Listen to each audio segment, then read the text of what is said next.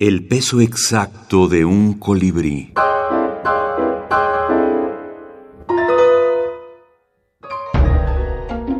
Ana María Matute. El niño que era amigo del demonio. Todo el mundo, en el colegio, en la casa, en la calle, le decía cosas crueles y feas del demonio. Y él le vio en el infierno de su libro de doctrina, lleno de fuego, con cuernos y rabo ardiendo, con cara triste y solitaria, sentado en la caldera. Pobre demonio, pensó. Es como los judíos que todo el mundo les echa de su tierra. Y desde entonces, todas las noches decía, Guapo, hermoso, amigo mío, al demonio. La madre, que le oyó, se santiguó y encendió la luz. Ah, niño tonto. ¿Tú no sabes quién es el demonio? Sí, dijo él. Sí, el demonio tienta a los malos, a los crueles. Pero yo, como soy amigo suyo, seré bueno siempre y me dejará ir tranquilo al cielo.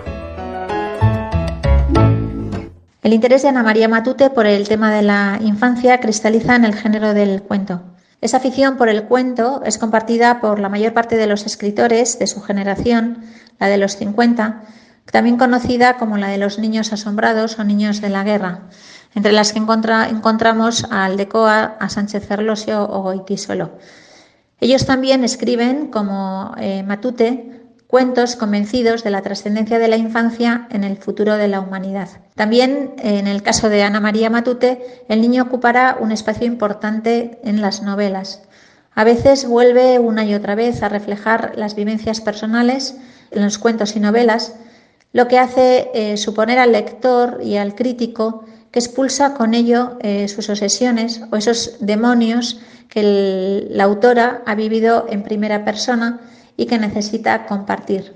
La necesidad de la cercanía de la madre, la incomodidad de sentirse diferente o de ser una niña rara, quizá por la débil salud que sufrió eh, durante su infancia.